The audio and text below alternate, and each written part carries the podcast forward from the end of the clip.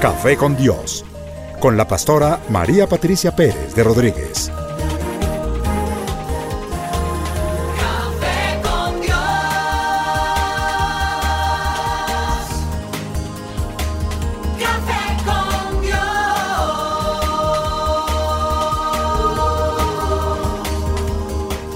Comparte desde la sala de los pastores un café hablando de la verdad y revelación de la palabra de Dios. Un vivir diario de la Biblia en nuestros días, con la pastora María Patricia Pérez de Rodríguez.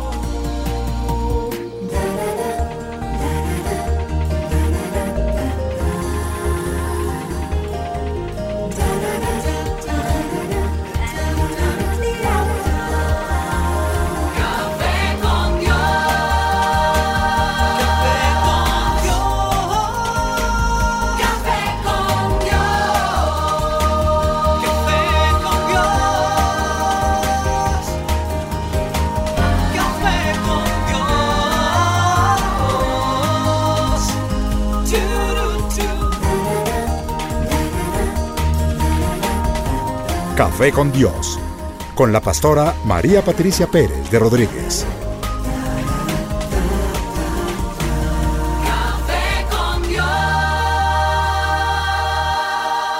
Qué placer más enorme el poder estar aquí con toda esta audiencia maravillosa, con cada uno que está allí pendiente de lo que vamos a hablar en esta mañana y esperando de todo corazón que pues sea de bendición como cada programa que el Señor nos ha permitido realizar.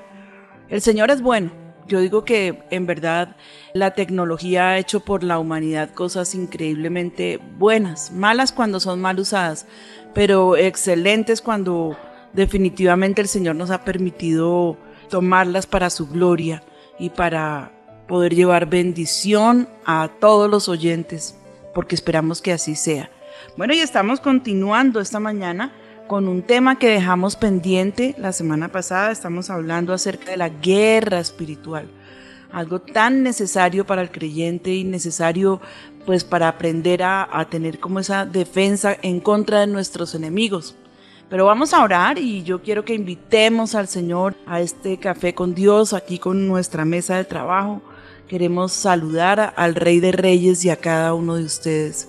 Padre, te damos gracias y, yo te pido que esta sea un, tiempo, una hora, donde estos programas puedan edificarnos.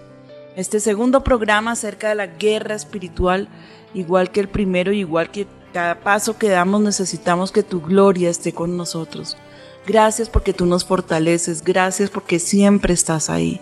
Gracias Señor porque solamente ese poder seguirte y el llamado Señor que tú nos haces obedecerlo para poder saber que estás allí con nosotros. Y como dice tu palabra Señor, si tú estás con nosotros, ¿quién contra nosotros?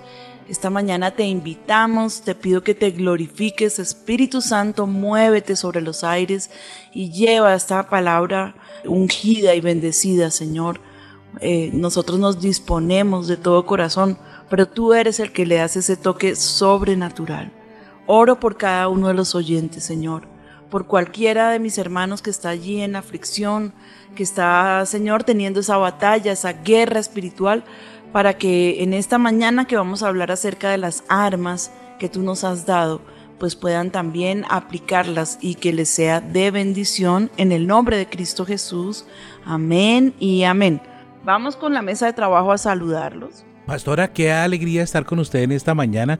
De verdad que eh, estuve volviendo a escuchar y se lo recomiendo a todas las personas que están en este momento escuchando el programa suyo que lo bajen de podcast y de todos modos van a ser edificados porque hay cositas que a uno se le pasan, pero nuevamente gracias por permitirnos estar acá en su programa. No, amén a todos, eh, Lili, los chicos que están allí en la mesa de trabajo, Linita, todos. Pues bueno, que podamos decirles un Dios les bendiga. Con eso ellos van a saber que están ahí presentes. Amén, sí señora, muchas gracias, Pati.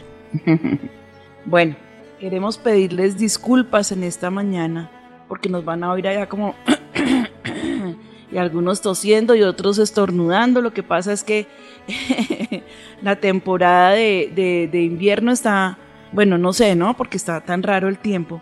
pero estamos pasando una transición, de, se supone de, de invierno como a un verano, pero que se vuelve también como en invierno algunos días y estos cambios climáticos pues también traen consigo una nueva generación de bichos que nos tienen desesperados, pero bueno, en el poder del Señor y con su gracia vamos a salir al otro lado. Bueno, y estamos hablando acerca de esas armas espirituales. Tenemos que saber y recordar que estamos en medio de una guerra espiritual y que necesitamos emplear las armas de nuestra milicia para pelear la buena batalla de la fe, pero tenemos que saber emplear esas armas. La guerra debe ser parte de ese lenguaje que tiene el creyente. La Biblia nos enseña que todo se conquista en guerra. Creo que la vez pasada estuvimos hablando acerca de, de cuando Israel, eh, el Señor les dio ya la tierra prometida para que entraran, y no fue porque por desobedientes, no fue porque se demoraron, no fue por esto, por lo otro, pero el Señor les dijo, entren y posean la tierra, esa buena tierra que yo les he dado. Y pues ellos no tuvieron que entrar solamente brincando y saltando y cantando, sino que tuvieron que entrar en guerra y tuvieron que conquistar cada centímetro de tierra que pisaron sus pies en guerra. Y eso es como pues un modelo clarísimo de que el Señor nos tiene grandes bendiciones, pero ninguna de ellas no la va a soltar así como tan fácil el enemigo, por lo que tenemos que estar muy actualizados acerca de esa guerra espiritual. Amén. Amén. Miremos los ejemplos de la Biblia. ¿Cómo consiguió David la restitución que había perdido? Con guerra. ¿Cómo consiguió la bendición Jacob? Si no fue entrando en guerra. Acuérdense que antes de salir Jacob, ya después de que su tío Labán lo había como liberado para que se fuera, fue en guerra que él, dice la palabra, encontramos allí que él entró a ese lugar que él había ungido esa piedra cuando sale eh, huyendo de su hermano y ahí en Betel tiene una guerra con el ángel de Dios, que es el mismo Señor. Y ahí fue donde le fue cambiado su nombre y es ahí donde el ángel descoyunta, no sé cómo se dice, bueno, le descoyunta su cadera y sale de allí cojeando, pero en victoria. Fue en guerra que Jacob alcanzó esa bendición. Isaac consiguió las aguas, esos pozos de, de aguas, ¿cómo? En guerra, porque cada vez que él abría un pozo, venían sus enemigos y se lo cerraban. Y tuvo que estar ahí guerreando y guerreando hasta que la gente en medio de la que moraba entendió que Dios estaba con él y lo mejor era unirse a él que seguir peleando. ¿Y cómo consiguió Josué conquistar aquella tierra que el Señor les había prometido? En guerra. Orlando, hay un texto allí en, en el Salmo 20 Por supuesto, pastor, así es el Salmo 20, el verso 7, y dice, estos confían en carros y aquellos en caballos, mas nosotros del nombre de Jehová nuestro Dios tendremos memoria. Amén. Decía que ese texto se atraviesa, ¿no? Pero si tenemos que tener armamento y tenemos que tener aquello y tenemos que tener lo otro, pero lo que primordialmente tenemos nosotros que recordar y tener fresco y tener allí a la mano es que es en el nombre del Señor que es poderoso y que nuestra confianza no está en carros, nuestra confianza no está en ese tipo de armamento, sino en Jehová de los ejércitos. Amén. Amén. Por eso Él nos da estrategias y también escoge las condiciones. Si nosotros le obedecemos, tendremos la victoria asegurada. Hay una frase célebre que encontramos, un mar tranquilo nunca hizo un hábil marinero. Mm, Nosotros tenemos por costumbre de decir y declarar, los grandes capitanes se han forjado en aguas eh, de esas violentas. Amén. Sí, señor. Amén. ¿Y cuáles son las armas que debemos utilizar en nuestra guerra? Segunda de Corintios 10, del 3 al 5, dice, Lili, por favor, léenos. Sí, señora. Pues aunque andamos en la carne, no militamos según la carne, porque las armas de nuestra milicia no son carnales, sino poderosas en Dios para la destrucción de fortalezas, derribando argumentos y toda altivez que se levanta contra el conocimiento de Dios y llevando cautivo todo pensamiento a la obediencia a Cristo. Amén. Entonces dice, entendamos primero, ¿sí? Que aunque nosotros andamos en la carne, no porque seamos unos carnales, es porque estamos aquí. No andamos en, eh, o sea, el alma por ahí flotando, no, estamos aquí en el cuerpo, pero no tenemos que militar según esa carne, porque nuestras armas, las armas de nuestra milicia no son carnales. Nosotros no podemos coger una flecha para clavar un demonio porque pues imagínense lo que puede uno es eh, meterse en un lío con el vecino porque de pronto le saque un ojo. Mejor dicho, una guerra ya, ya perdida. Sino que son poderosas en Dios. ¿Para qué? Para la destrucción de esas fortalezas. Nosotros ya habíamos hablado de esas fortalezas. Sí, habíamos estado hablando acerca de cuando el arcángel Miguel y Gabriel venían para darle respuesta a Daniel y hablamos de esas fortalezas, de esos principados que se le opusieron. Entonces dice para la destrucción de fortalezas, derribando argumentos, escuchen bien, argumentos, porque en eso es un experto Satanás, cuando está todo el tiempo allí delante de nosotros poniéndonos la duda, ¿sí? El temor, ese argumento que no te deja pasar al otro lado. ¿Cómo hizo caer Satanás a Adán y a Eva?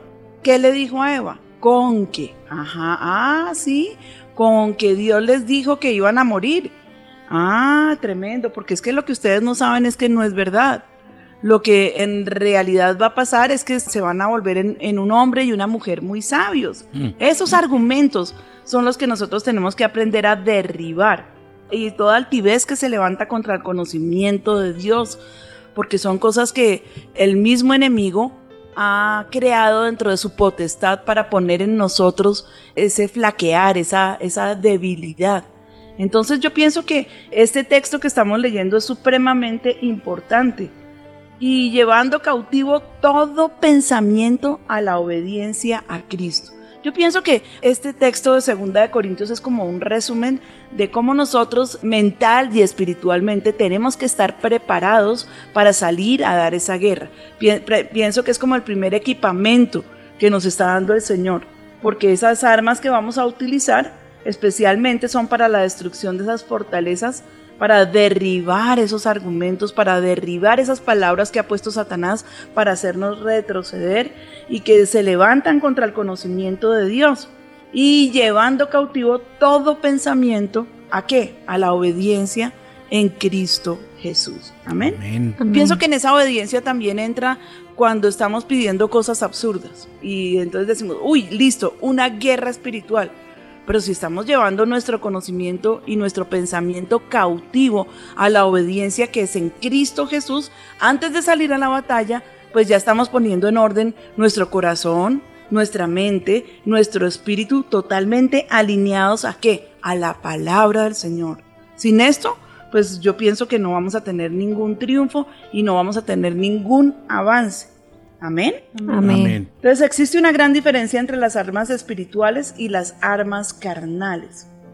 Las armas espirituales, vamos a ver aquí como en un cuadro, armas espirituales versus armas carnales.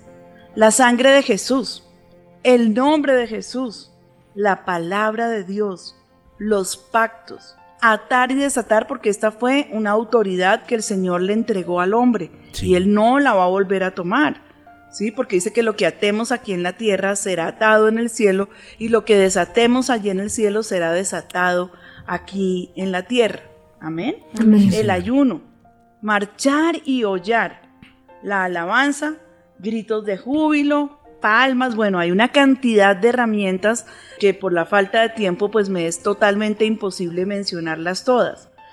Y versus las armas para la carne son la mente, que está ahí en el racionamiento humano, manipulación, que es lo que les digo, yo no puedo coger con una guerra espiritual y manipular. De pronto hay una niña que está enamorada de un joven y empieza a, a dar guerra espiritual y que me mire y que no sé qué y que no se le acerque nadie y que esto y que el otro.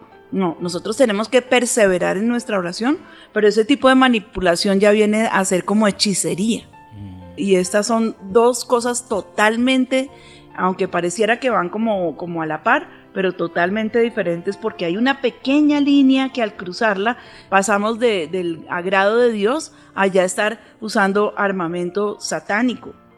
La decepción, la voluntad y el control. Esas son cosas que nosotros tenemos que combatir, esas armas carnales. Bueno, y ahora podemos entonces en- entrar a mirar el armamento pesado y vamos a tratar de hacerlo paso por paso, pero de una manera, pues como les digo, muy rápida por falta de tiempo. Uno sería la sangre de Jesús. En ella encontramos ese armamento poderoso. La palabra de Dios dice, y ellos le han vencido por medio de la sangre del cordero, porque menospreciamos nuestras vidas hasta la muerte. ¿sí? No tenemos que tener ese apego a la vida, sino inclusive que si vamos a morir por causa de él, estemos felices y estemos gozosos. Armas poderosas. Pero bueno, hablando acerca de la sangre, que es esa arma de protección que está disponible para cada creyente. Nosotros sí tenemos por costumbre, cuando vamos a dar esa guerra, tomar en nuestra boca la sangre de Jesús y cubrirnos con esa sangre. Y siempre que, o sea, yo siempre, cada mañana le pido al Señor que cubra a mi familia con su sangre, que cubra a la iglesia con su sangre, pues porque es un arma que nos enseñaron que es poderosísima. Y recuerdo hace algún tiempo, hace hartos años, un par de pastoras que cuando nosotros éramos, estábamos apenas como ovejitas en, en la iglesia, ellas ya pastoreaban en ese lugar. Y estaban hablando de una nueva revelación y decían que era una tontería ponerse con eso de la sangre y aplicar la sangre a todo. Y se reían y jajaja, y uno pues como tan ingenuo y aplicándole la sangre al niño y aplíquele la sangre a esto y aplique. Pero yo sencillamente les dije, ¿y si funciona? ¿Cuál es el problema de aplicar la sangre si sí funciona? Y ellas dos me, se me miraron, se quedaron mirándose y dijeron, pues sí, en verdad que estamos es tomando de alguna manera menosprecio por un arma tan poderosa como es la sangre de Jesús. De manera que ahí la tienes y está dispuesta, disponible todo el tiempo. Sí. Un ejemplo que, que podríamos traer es cuando salieron los judíos, cuando salieron de allí de Egipto. Y entonces dice, y tomarán de la sangre y la pondrán en los dos postes y en el dintel de la casa en la que han de comer. Y la sangre os será por señal en las casas donde vosotros estéis. Y veré la sangre y pasaré de vosotros, y no habrá en vosotros plaga de mortandad cuando hiera la tierra de Egipto. Esta era la última plaga que iba a enviar el Señor, que era la muerte de los primogénitos. Y entonces la orden que se les dio fue pues que el cordero que iban a matar para poderlo poner allí, pues tomar de esa sangre y marcar los dinteles de la puerta y entonces el ángel de la muerte pasaría y cuando viera allí esa señal no los tocaría. Y más o menos pues, eh, o más o menos no, eso es lo que nosotros tenemos que entender. Eso estamos hablando conforme a la palabra de Dios. Pero no sé si ustedes se acuerdan, una vez que se entraron como 10 hombres, entre ellos había policía disfrazada. Sí, o sea, ladrones disfrazados de policías más bien. Sí. Y entraron con armas. Pues eh, lo que hicieron fue reducir a uno de nuestros guardias y los otros pues alcanzaron como a volarse. Los hombres llegaron hasta, hasta el segundo piso cuando se desata la balacera y llamaron aquí a la casa y le dijeron a Ricardo que estaban robando la iglesia y se oía, se oyeron tiros. Inmediatamente lo que Ricardo dijo fue, Señor, yo pongo un pacto en el altar para que ni uno solo de, de- de nuestros empleados sea tocado y pido que la sangre de Jesús desató la sangre de Cristo nos proteja, que nos guarde, que guarde cada vida, Señor, y que por favor tú te glorifiques en medio de nosotros. Y bueno, y, colgamos y allá se oía la gritadera y todo esto y la gente corría. Lo cierto fue que el único tiro que dispararon rebotó contra un pedazo de acero de la puerta y en el rebote le pegó al hombre que lo disparó. Ese fue el único herido que tuvimos. Gracias al Señor. No se pudieron robar nada y el Señor nos guardó. Ahí tenemos un ejemplo clarísimo de cómo aplicar la sangre de Jesús. Yo me acuerdo también otro testimonio tremendo que fue cuando pusieron la bomba en la calle 93 en ese centro comercial. Eh, yo creo que Orlando, ¿te acuerdas? Sí, Porque pues, señora. eres el más viejo. No, mentira. Veterotestamentario. No, yo creo que aún los muchachos se acuerdan porque, pues, aunque eran niños, fue la época de las bombas. El Fue esa época narcoterrorismo. terrible en que se había desatado el narcotráfico a poner terrorismo en la ciudad. Y recuerdo a una señora que entraba al banco que estaba en el centro comercial y había muchísima gente porque estaban repartiendo, estaban vendiendo unas boletas para el circo y era en ese lugar donde las estaban vendiendo y era una hora pico, era una hora muy importante, entonces había muchísima gente afuera. Bueno, y ella se entró, dejó al niño con su suegra, con su suegro y con un cuñado dentro del carro y entraron corriendo porque iban a hacer una consignación de banco y, y a salir nuevamente. Cuando ella sintió la explosión tan violenta, ella gritó, sangre de Cristo, cubre a mi niño. Y cuando salió, no, eso era un caos terrible. A la suegra, pues reconocieron que, habían que había estado ayer por pedazos de ropa, ¿sí? Brazos, piernas, bueno, eso fue algo, mejor dicho, brutal. Fue algo que de verdad eh, lo, lo llevaremos en, en nuestra memoria porque fue un holocausto lo que se hizo allí Sí. en el centro comercial de la calle 93. Bendito Dios que todo eso pasó. Eso fue como en los años 90, 91, 92, algo así. Bueno, de pronto ella estaba totalmente compungida, imagínese perder toda la familia del esposo en un solo momento, eh, su niño, ¿no? Y ella, pues claro, en medio de ese caos, lo más cerca pues era llevar a la gente que quedó herida a los hospitales cercanos. Y ella estaba viendo el noticiero con su esposo cuando de pronto vio que una mujer corría con un niño en una clínica y ella dijo, ese es mi niño. El esposo le dijo, pero ¿cómo vas a creer que es el niño? Le dijo, porque yo sé, yo le alcancé a ver la cara. Y se fueron para la clínica del country y cuando llegaron allá, preciso, era su niño. La abuelita, que era la que lo tenía alzado, parece que lo cubrió totalmente con su cuerpo y ella salió impelida por el efecto de la bomba, pero con su cuerpo protegió al niño. El niño sí, o sea, tuvo quemaduras graves en su rostro, perdió un ojito, pero estaba, aparte de eso, estaba vivo y no tuvo ninguna otra lesión. Y es impresionante ver en ese holocausto que fueron muy poquitos los que se salvaron, pues porque ella aplicó la sangre de Cristo, su niño salió vivo de semejante atentado tan violento. Entonces veamos que sí es una herramienta poderosísima, amén. Amén, amén. Bueno, y tenemos el nombre de Jesús. La palabra de Dios dice que en ese nombre se doblará toda rodilla de los que están en el cielo y en la tierra y debajo de la tierra. El nombre de Jesús es el nombre que tiene poder. Ese nombre no solamente tiene poder en el cielo, sino también aquí en la tierra. Pero déjame decirte que en el infierno también, porque dice que toda rodilla se doblará a su nombre. Bueno, y además, ¿no? Toda oración que hacemos, pues cuando terminamos nosotros eh, siempre le decimos al Señor, te damos gracias Padre en el nombre de Cristo Jesús, porque ese, en ese nombre pues el Señor también nos lo dejó no solamente como arma de guerra, Él estaba diciendo que cuando pidiéramos en su nombre, Él nos respondería todas las cosas. Amén. Amén. Sí, El. Espíritu Santo mora en nosotros, lo cual nos permite tomar su nombre y usarlo como si Él mismo estuviera aquí. Es el Espíritu Santo que cuando uno está orando, que cuando uno está clamando, también le dice a uno, bueno, esta es hora de tomar ese nombre. La palabra de Dios dice, os he dado potestad, o sea, autoridad sobre toda fuerza del enemigo. Esta es la clase de autoridad que nos prometió el Señor Jesús. Yo no sé si lo han leído allí terminando los evangelios, ¿no? Dice que nos envía para que sanemos, que nos envía, que nos da autoridad para hollar sobre sí. serpientes y, escorpiones y dice y sobre toda fuerza del enemigo. Pero nada nos dañará, no tenemos que tenerle temor a ese enemigo. En Marcos 16, 17 dice, y estas señales seguirán a los que creen en mi nombre. ¿Sí? ¿En el nombre de quién? En el nombre de Jesús. Echarán fuera de- demonios. Juan 14, 13 dice, y todo lo que pidieres al Padre en mi nombre, lo haré, para que el Padre sea glorificado en el Hijo. Si algo pidiereis en mi nombre, yo lo haré. Y ese algo creo que es un compendio de todo. Todo lo que le pidamos al Señor en su nombre, Él nos lo dará. Cuanto más cuando estamos necesitando protección. Testimonios de esto yo conozco, pero sin número.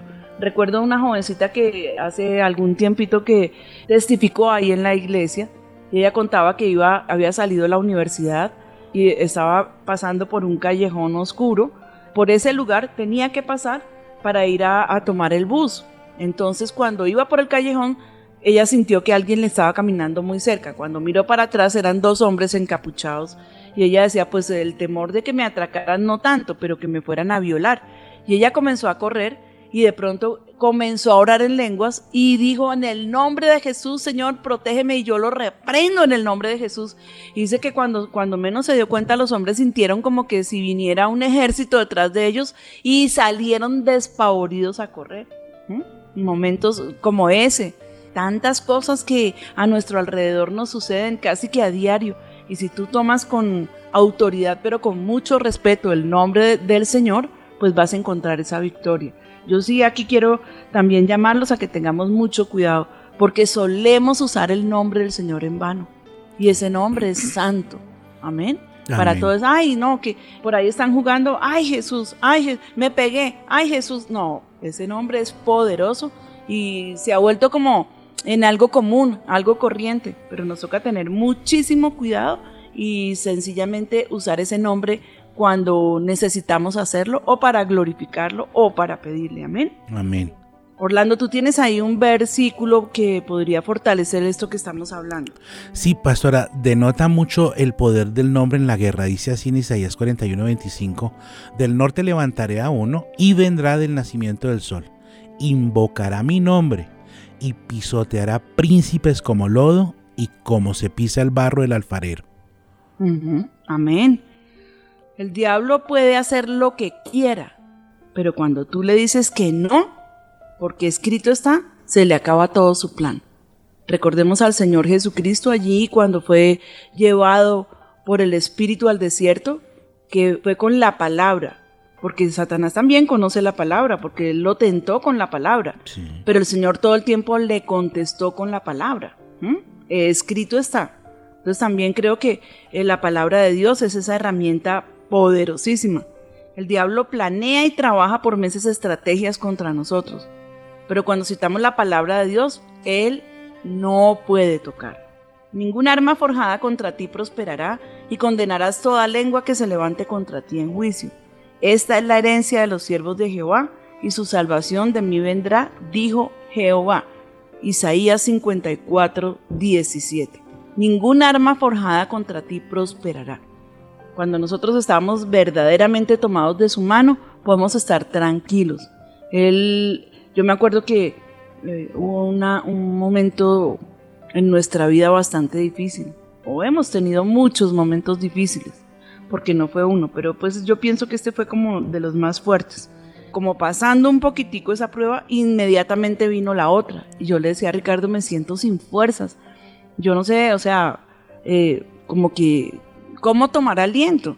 Y entonces Ricardo me decía, mi amor, es que Satanás no es el Señor. Él no es porque te ve que te dio un golpazo que dice, ay, pobrecita, dejémosla que respire. Ah, no.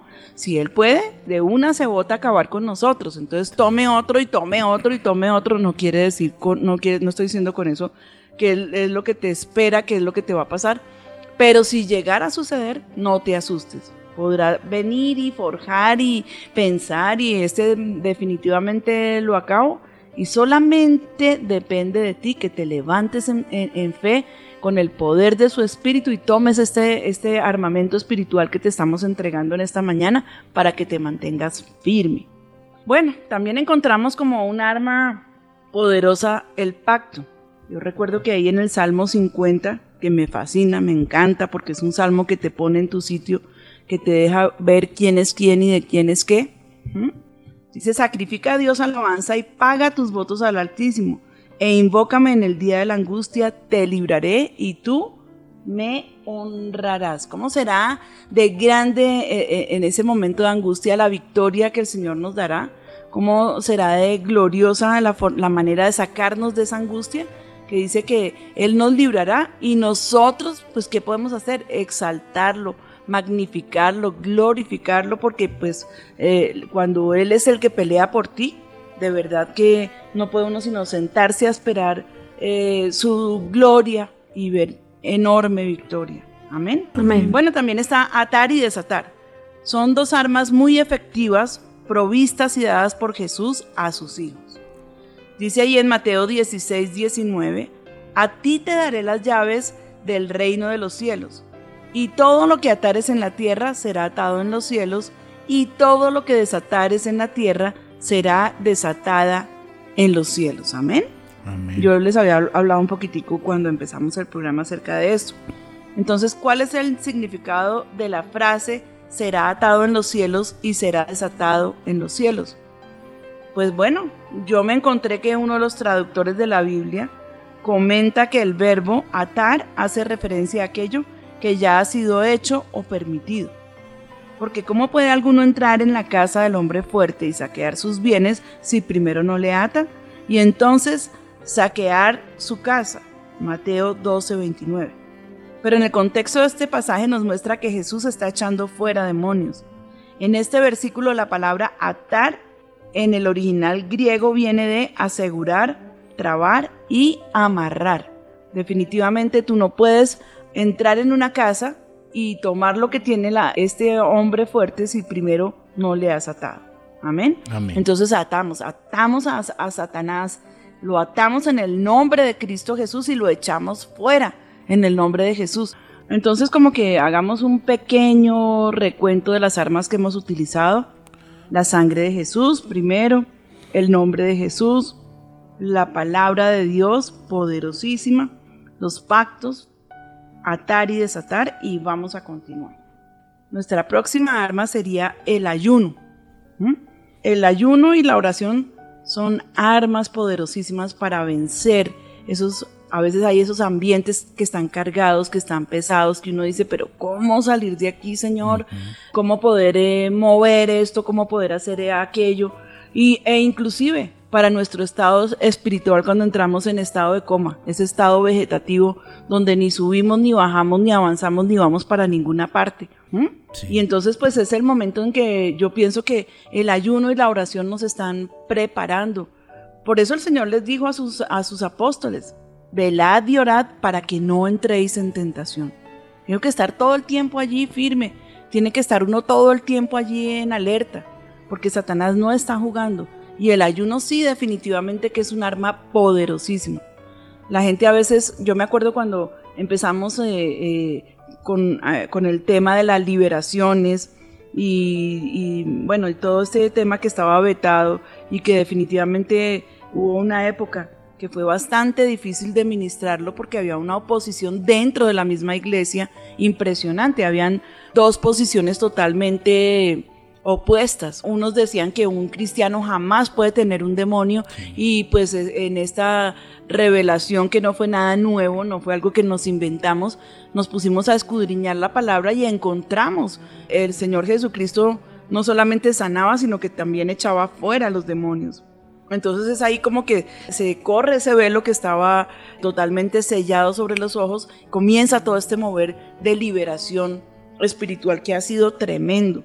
¿Mm? Entonces nos ponían a ayunar a nosotros. Y había un día específico en la iglesia donde asistíamos que era para liberación. Entonces eh, el martes nos tocaba ayunar a todo el equipo que ministraba. Pero yo me acuerdo que llegaba uno sin un solo aliento. Y decía uno, pero si este demonio no sale, lo saco aunque sea ahorcado porque tengo una hambre pero resulta que no era lo correcto. Quien tiene que ayunar es el endemoniado, porque es la forma como de aflojar todos esos espíritus. Y es que en verdad uno no sabe qué tan débil es la carne cuando se ayuna, cómo se pone definitivamente, cómo se dispone para, para, que las cosas espirituales, para hacerse mucho más sensible a las cosas espirituales, podría ser como la definición perfecta. Sí. Cuando uno ayuna, yo creo que uno no lo tiene que hacer solamente para una petición, sino para también como una limpieza espiritual profunda, personal. Entonces el ayuno también es esa arma poderosa. El ayuno no es una dieta, tampoco es pagar un voto, no es un sacrificio, Sencillamente se trata de suspender la toma de alimentos para buscar a Dios y buscar su voluntad. En cambio del desayuno, tú lo que haces es que tomas un tiempo, vas y oras, tomas la palabra de Dios y buscas en su presencia alimento espiritual. Porque también dice la palabra que no solo de pan vivirá el hombre. Amén. Amén. Sino De toda palabra que sale de su boca. El ayuno nos sirve para buscar el plan en el que el diablo está trabajando para destruirnos y para que se establezca el plan de Dios y el plan de Satanás sea destruido. Es un tiempo de intimidad con el Espíritu Santo. El ayuno es una ofrenda entregada al Padre, pero por nuestra propia voluntad. Amén. Amén. Entonces no es como que, ay, el sacrificio. Yo me acuerdo de las tías abuelas que ellas ayunaban. Yo tenía una tía que era una belleza, era linda la viejita. Y a ella le fascinaba el chocolate. Entonces ella ayunaba sus chocolaticos porque alguno de su familia estaba en algún pesar, en alguna tristeza, entonces dejaba sus cacaitos, como le decía ella. Y pues bueno, uno dice, linda y, y muy bonita su voluntad, pero pues no se trata de, de- escucho y no sé si definitivamente es bueno o es malo, pero yo veo que ponen eh, a la gente a ayunar televisión, a ayunar música, a ayunar, bueno, no sé qué tanto, no sé, lo respeto. Pero yo pienso que el ayuno que manda la palabra y en el que debemos ser enseñados es en ese ayuno donde nos abstenemos de los alimentos y es un tiempo en que debemos fortalecer el espíritu, sí, y debilitar la carne. Sí. Yo quiero que recordemos una batalla poderosísima que se ganó, que está allí en la Biblia, en el libro de Esther, ¿sí? Donde ella, cuando ve que ya el plan que Satanás había marcado contra el pueblo judío era de destrucción, que Amán tenía, como por decir algo, el sartén por el mango, pues ella le pide al pueblo que, que ayunen, que se metan en tres días de ayuno. Y dice también que ella y sus criadas ayunaron y todo el pueblo judío que estaba en Susa, todos estos judíos que vivían en Susa, y pues también toman el mandato de Esther, porque en aquella época no podía entrar nadie a la presencia del rey si no era llamado, ni siquiera ella que había sido tomada por esposa, pero si entonces el rey le presentaba el báculo, si, si, le, si extendía el báculo, quería decir que tenía entrada a estar con él, y si no, pues la sentencia era de muerte.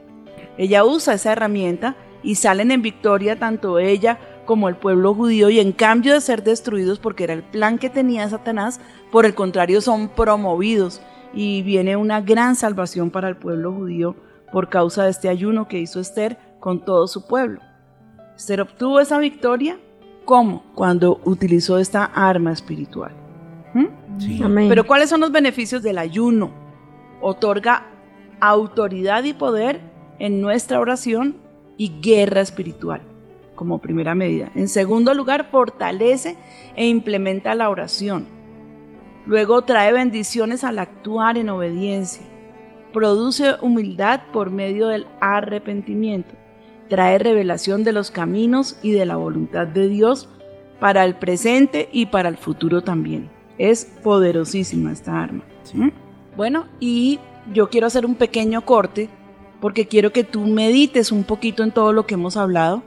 Pienso que la idea no es saturarte de información, sino que puedas digerir un poquito todo esto que hemos estado hablando durante nuestro programa, que me parece de suma importancia. Por tanto, quiero dejarte con este coro maravilloso y ya regresamos. Que prenda las luces, las manos arriba,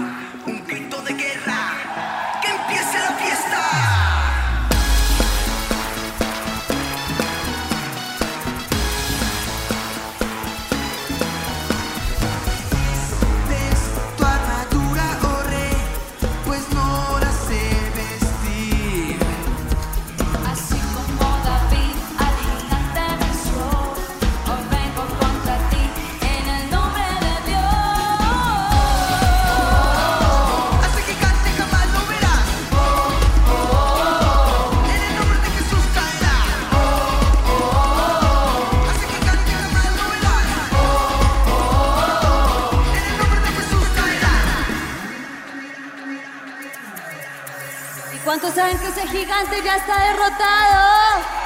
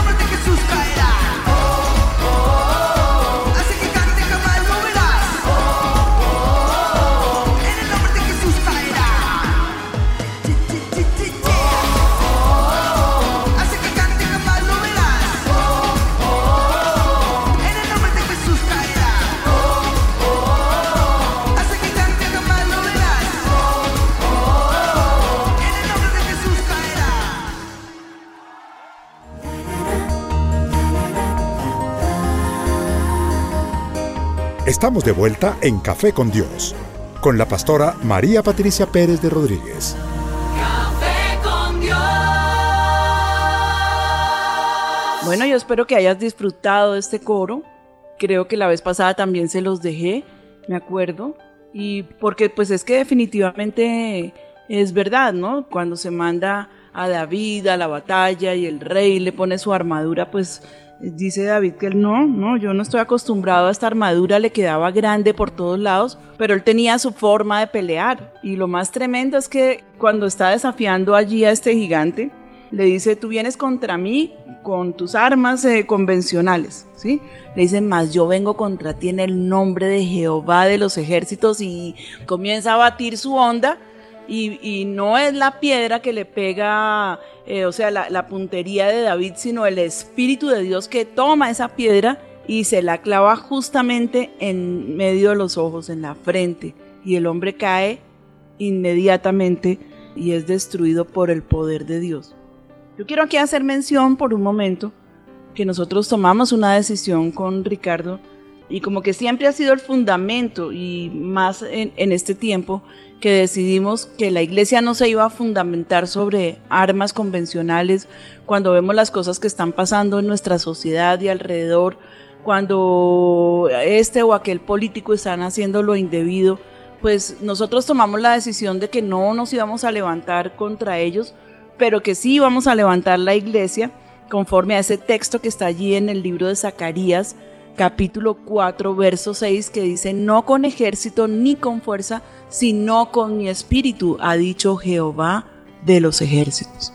Esa es el arma que nosotros hemos decidido tomar. Todo lo que venga de parte del Señor. El Espíritu Santo es el que nos ha revelado cómo hacer cada cosa que vamos a hacer, cómo enfrentar cada batalla, cómo avanzar en cada reto gigantesco que tenemos al frente. De manera que no con ejército ni con fuerza, sino con mi espíritu, ha dicho Jehová de los ejércitos. Amén. Amén. Bueno, también hemos recibido llamadas ahora mismo de nuestros oyentes preguntándonos acerca de este tema tan importante. Los muchachos aquí en el máster me pueden enterar de lo que están preguntando. Sí, señora pastora, buenos días. Tenemos acá varios oyentes, sacamos eh, un, un resumen acá de la misma pregunta. Está Jessica López, dice buenos días. Pastora, ¿es cierto que existen demonios asignados a adultos o bebés? Eh, Lo que yo sí te puedo responder con total certeza es que hay espíritus generacionales, como lo hemos hablado en nuestros programas. Espíritus que van de generación en generación, de muerte, de enfermedad, de drogadicción, de ruina, de idolatría, de hechicería. Eso sí estoy totalmente segura eh, que existen. Y es por eso también parte el porqué de nuestra guerra espiritual. Pastora, de otro lado tenemos a Lina María Rodríguez. Dice, mi pregunta es justamente, anoche soñé algo horrible, era Satanás, quería acabar conmigo. Entonces, en ese momento yo decía, en el nombre de Jesús, lo echaba afuera, pero era una pelea muy dura. ¿Eso que viví en el sueño es lo que pasa realmente en el mundo espiritual? Exactamente, el Señor te estaba dejando sentir por un momento lo que ocurre. Ese, sueño que tuviste y la forma como lo combatiste, pues es tal cual como el Señor nos ha enseñado a hacerlo. Y sí, existe ese mundo y es una dura guerra, pero ¿sabes hasta cuándo? Hasta que tú usas ese armamento espiritual que el Señor nos ha entregado. Supongo que cuando pudiste mencionar el nombre de Jesús, pues eh, la pelea no solamente que amainó, sino que definitivamente terminó. Armas poderosísimas. Bueno, sí señora, tenemos a Betty Omaira, ella nos escribe desde Suecia, dice, siempre oro, ayuno, estoy haciendo guerra espiritual, por 14 años he estado peleando la conversión de mi esposo, ellos han estado ahí entre que se separan y que no, dice, ¿cómo hago para ser una guerrera constantemente? Pues eh, yo creo que ya mejor que nosotros tiene la respuesta, si ha estado 14 años guerreando, pues ha estado constantemente en esa guerra pero pues ahí de pronto, y pues no me atrevo, no te estoy juzgando, pero me atrevería a preguntar eh, acerca de tu condición, ¿no? De, de, tu comportamiento, porque pues a veces nos ponemos o religiosos, eh, nos sentimos muy santos y lo que hacemos es acusar a las personas por las que estamos orando. Y de pronto yo pienso que a veces es mucho más fácil ganarlos con testimonio y pues tu oración secreta, obviamente, y soltarlo en las manos del Señor, ¿no? Yo sí recuerdo hace años también que mm, estaba peleando la batalla por uno de mis hermanos y clamándole a Dios por su conversión. Entonces un día tomé la decisión, no fue que Dios me dijo, pero yo tomé la decisión de levantarme a las 4 de la mañana y guerrear por él de 4 a 5 de la mañana.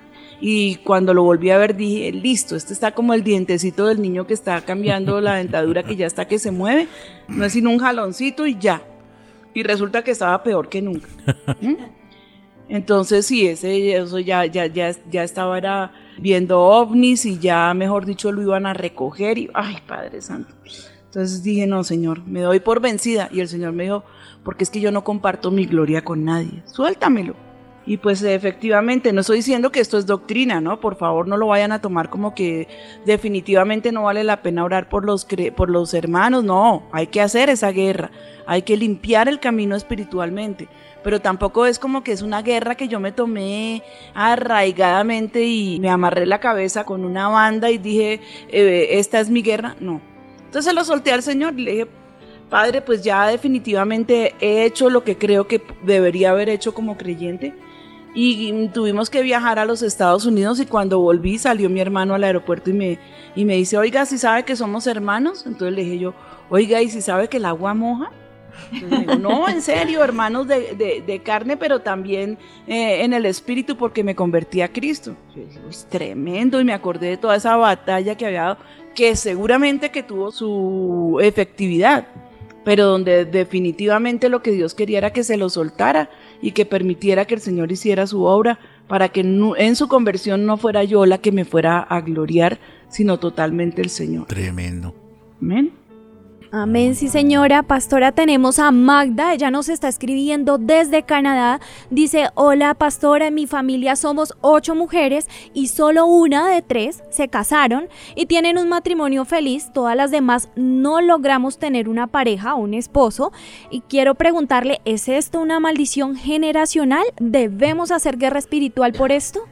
Bueno, yo te agradezco por habernos escrito y pues la verdad, eh, valdría la pena que hagan una guerra espiritual, eh, valdría la pena que eh, entren en un ayuno.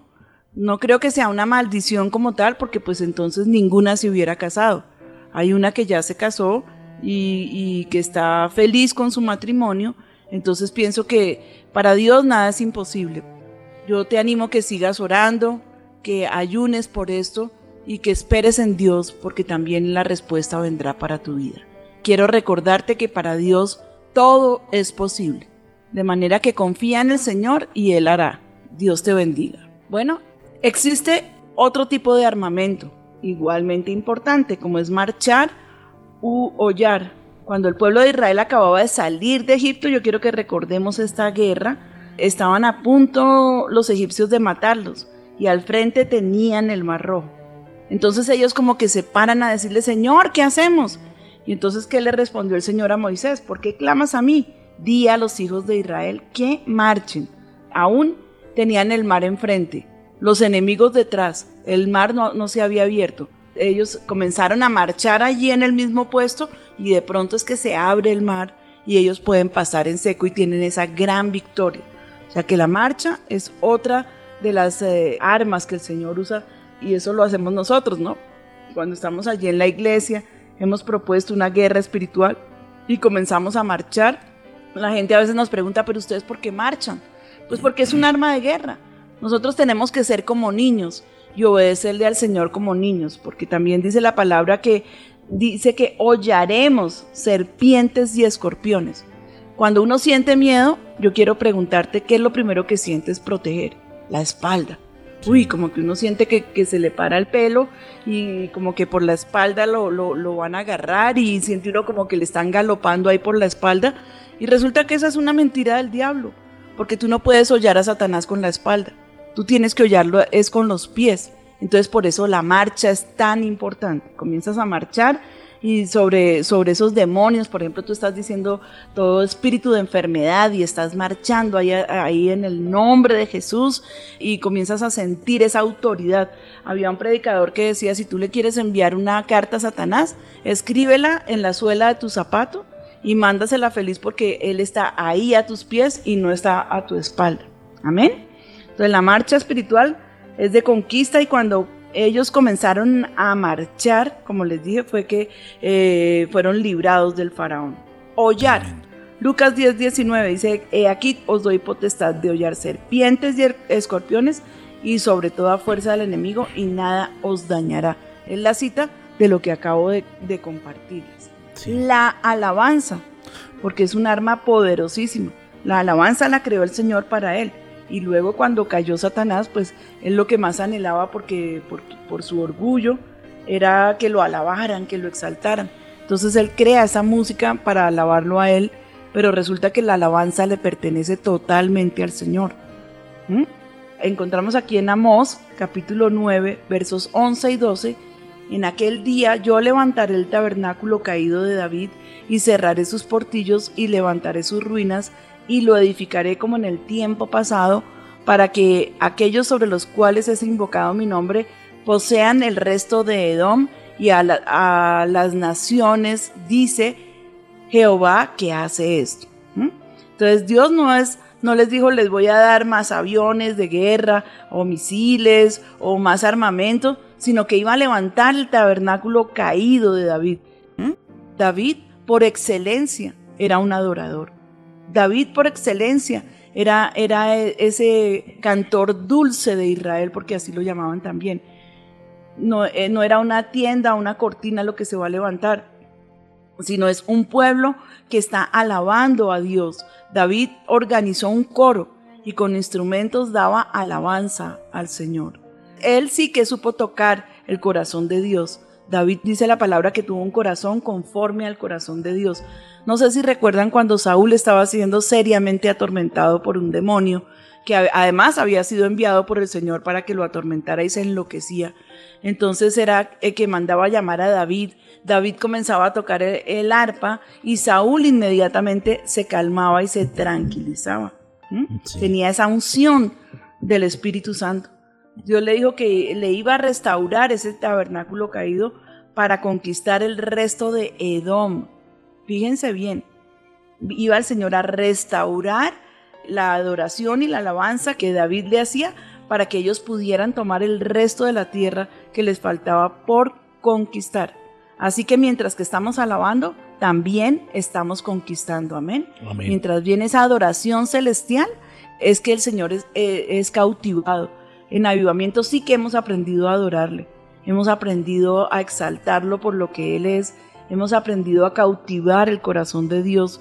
Y pienso que eh, de todas nuestras grandes batallas, la alabanza ha sido un armamento poderosísimo. Amén, Eso amén. lo aprendimos. Amén. Ahí tenemos el ejemplo del coro junior. Mientras tengamos a los niños en alabanza y adoración, el enemigo no se va a poder meter en nuestras casas. El Salmo 8, 2 dice, de la boca de los niños y de los que maman, fundaste la fortaleza a causa de tus enemigos para hacer callar al enemigo y al vengativo. A Satanás no le hace ni cosquillas una bomba atómica. ¿Cómo podría? ¿No? Porque esta es una batalla espiritual pero alaba al Señor, toma esas armas que son mortales y este definitivamente va a tener que huir de entre nosotros. Y a su vez Isaías 30, versos 31 y 32 dice, porque Asiria, que hirió con vara, con la voz de Jehová será quebrantada. Y cada golpe de la vara justiciera que asiente Jehová sobre él será con panderos y con arpas y en batalla tumultuosa peleará contra ellos. Amén. Amén. O sea que Asiria también fue ajusticiada con esa vara, ese, ese golpe de la vara justiciera sobre el Señor. ¿Y cómo la hicieron? Con panderos y con arpas. Aleluya. Tremendo. Bueno, aquí tenemos un armamento definitivo y totalmente diferente. Luego encontramos los gritos. Los gritos y las voces de júbilo sirven para derribar murallas. Esto es para los que están conquistando. Recuerden por favor eh, cuando entraron en la batalla, allí cuando cayeron los muros de Jericó. Y fue justamente cuando ellos estaban dando vueltas alrededor de, este, de esta ciudad amurallada, estaban tocando sus trompetas, pero en el último día el Señor les manda a dar las siete vueltas y terminan con un grito. Todo el pueblo comenzó a gritar, a gritar, a gritar, a gritar y de pronto las murallas cayeron. Fue derribada la ciudad y esa guerra pues totalmente loca. A ver, párese usted y se encuentra con una gente que viene de estar presa y ellos lo sabían por 450 años, y vienen de- del desierto, tal vez se sienten que están allí como medio... eh, ah, bueno, también ya habían pasado esos 40 años en el desierto.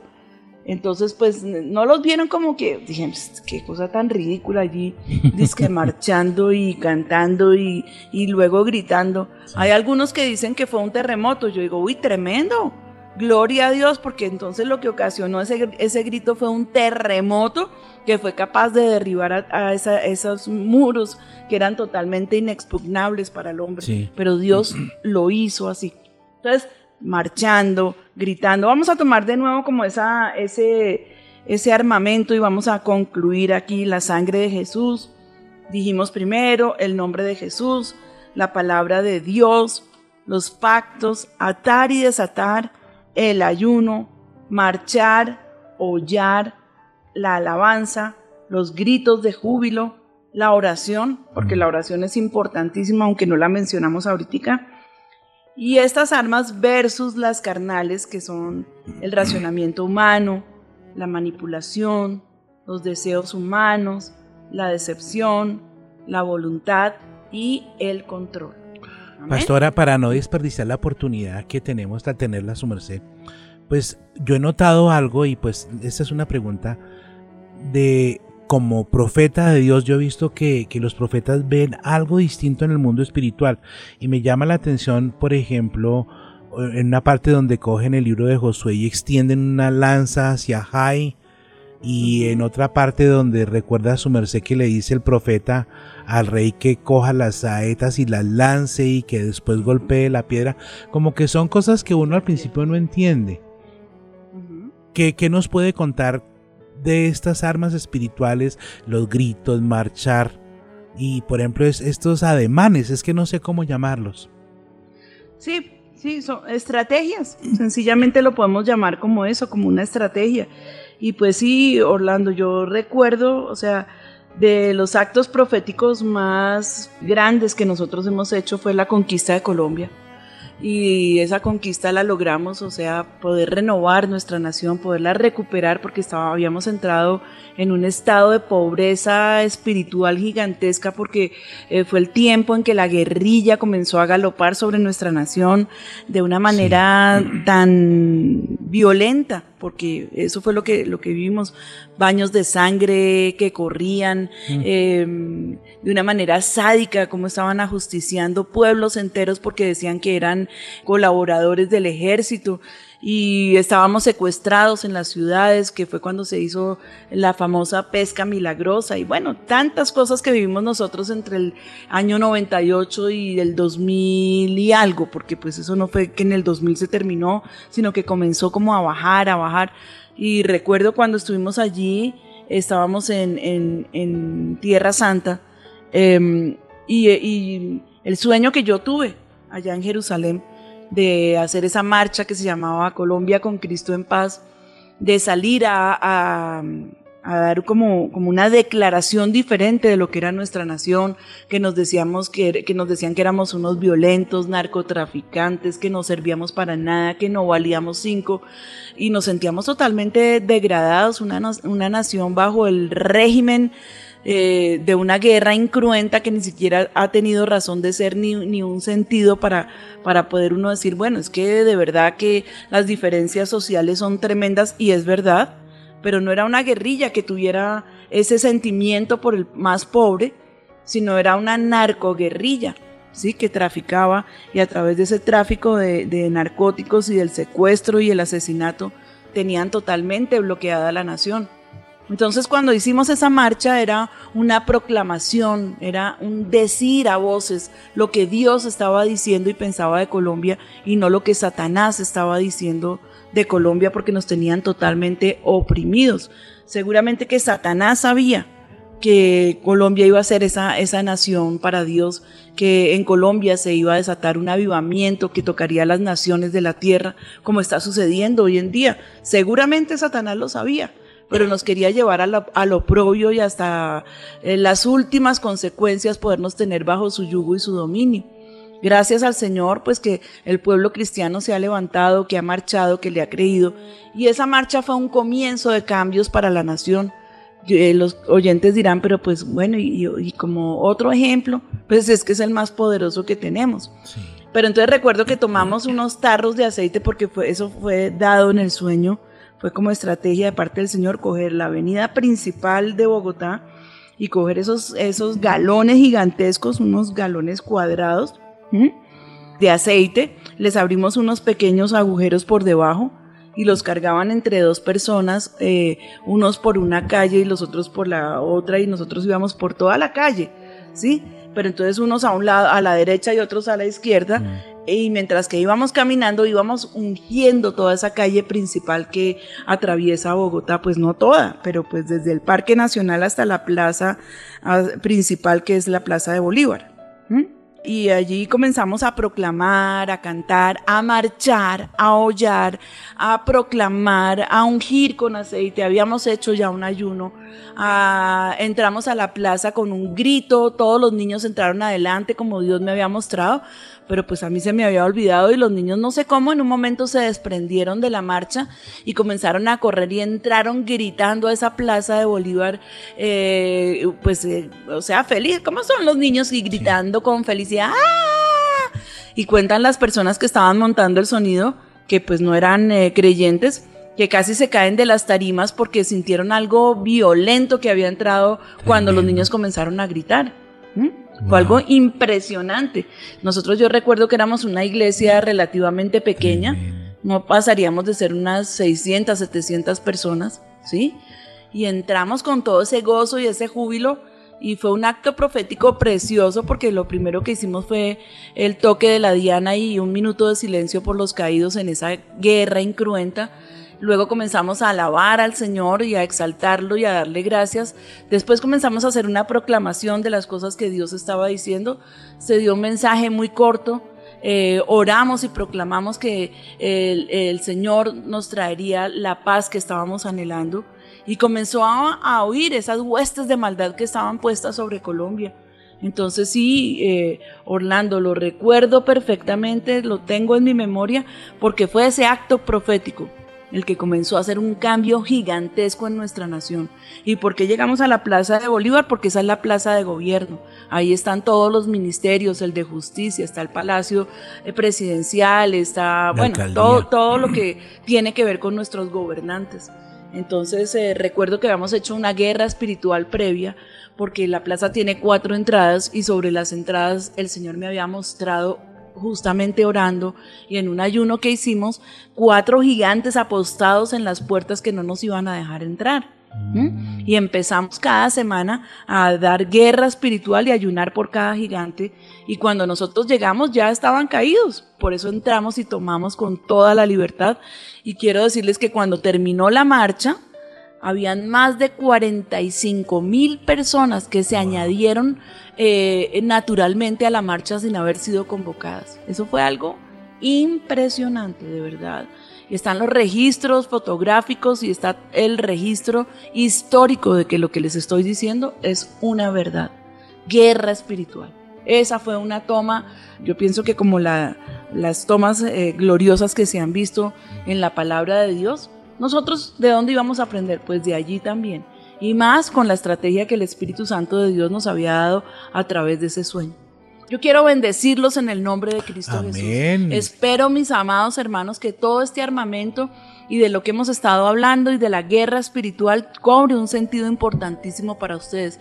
Yo les quiero pedir el favor de que no lo tomen a título personal para manipular porque no les va a funcionar y se van a gastar. Tómenlo como esa herramienta contra quien realmente tenemos una guerra que no es contra tu prójimo o contra tu suegra o bueno, contra la persona que te esté allí haciendo la vida a cuadritos. No lo digo por todas las suegras porque yo soy la mejor y ahí está mi nuera y cuidadito dice lo contrario. Así es, Pati, eres la mejor. No, pero ya en serio, tómenlo como un mensaje del cielo para que venga liberación sobre tu vida, sobre tu casa, inclusive sobre tu nación. Dios lo ha hecho y lo, lo quiere seguir haciendo y lo puede volver a hacer. Padre, yo te clamo por todos los oyentes. Te ruego, Señor, que en estas guerras que ellos tienen personales, tú a través de este programa y de estos dos programas les hayas enseñado, Señor, cómo conquistar esos lugares a los que tú les has llamado, Padre, cómo desatar la bendición y cómo atar toda la, potestad de Satanás sobre ellos. Y Señor, que podamos entender que esa guerra es una guerra real entre el cielo y el infierno, Señor, entre Satanás y sus demonios que, y contra nosotros porque Él nos aborrece. Nosotros sabemos que su plan fundamental es que Él vino para matar, para destruir, para robar, para nada bueno. Pero gloria a ti, Señor, que viniste para deshacer las obras del diablo. Te bendecimos, Padre, en el nombre de Cristo Jesús. Amén y amén. Y yo espero que en nuestro nuevo café con Dios nos podamos nuevamente deleitar con el Señor. El Señor les bendiga y ahí les dejo con este hermoso coro también que hemos preparado para cerrar este programa. Dios les bendiga. Porque en esta casa, Señor, exaltamos a mi Jesús. Quien venciste a Satanás en la cruz. Nos hiciste libres de maldición. Es mi Jesús, A ti, Señor Jesús. venció en el Calvario. Es mi Jesús. Es mi Jesús, Quien derrotó a mi adversario. derrotó a mi adversario. Es mi Es Jesús. mi Jesús, Que me hizo libre. quien me hizo libre. Libre de la maldición. libre de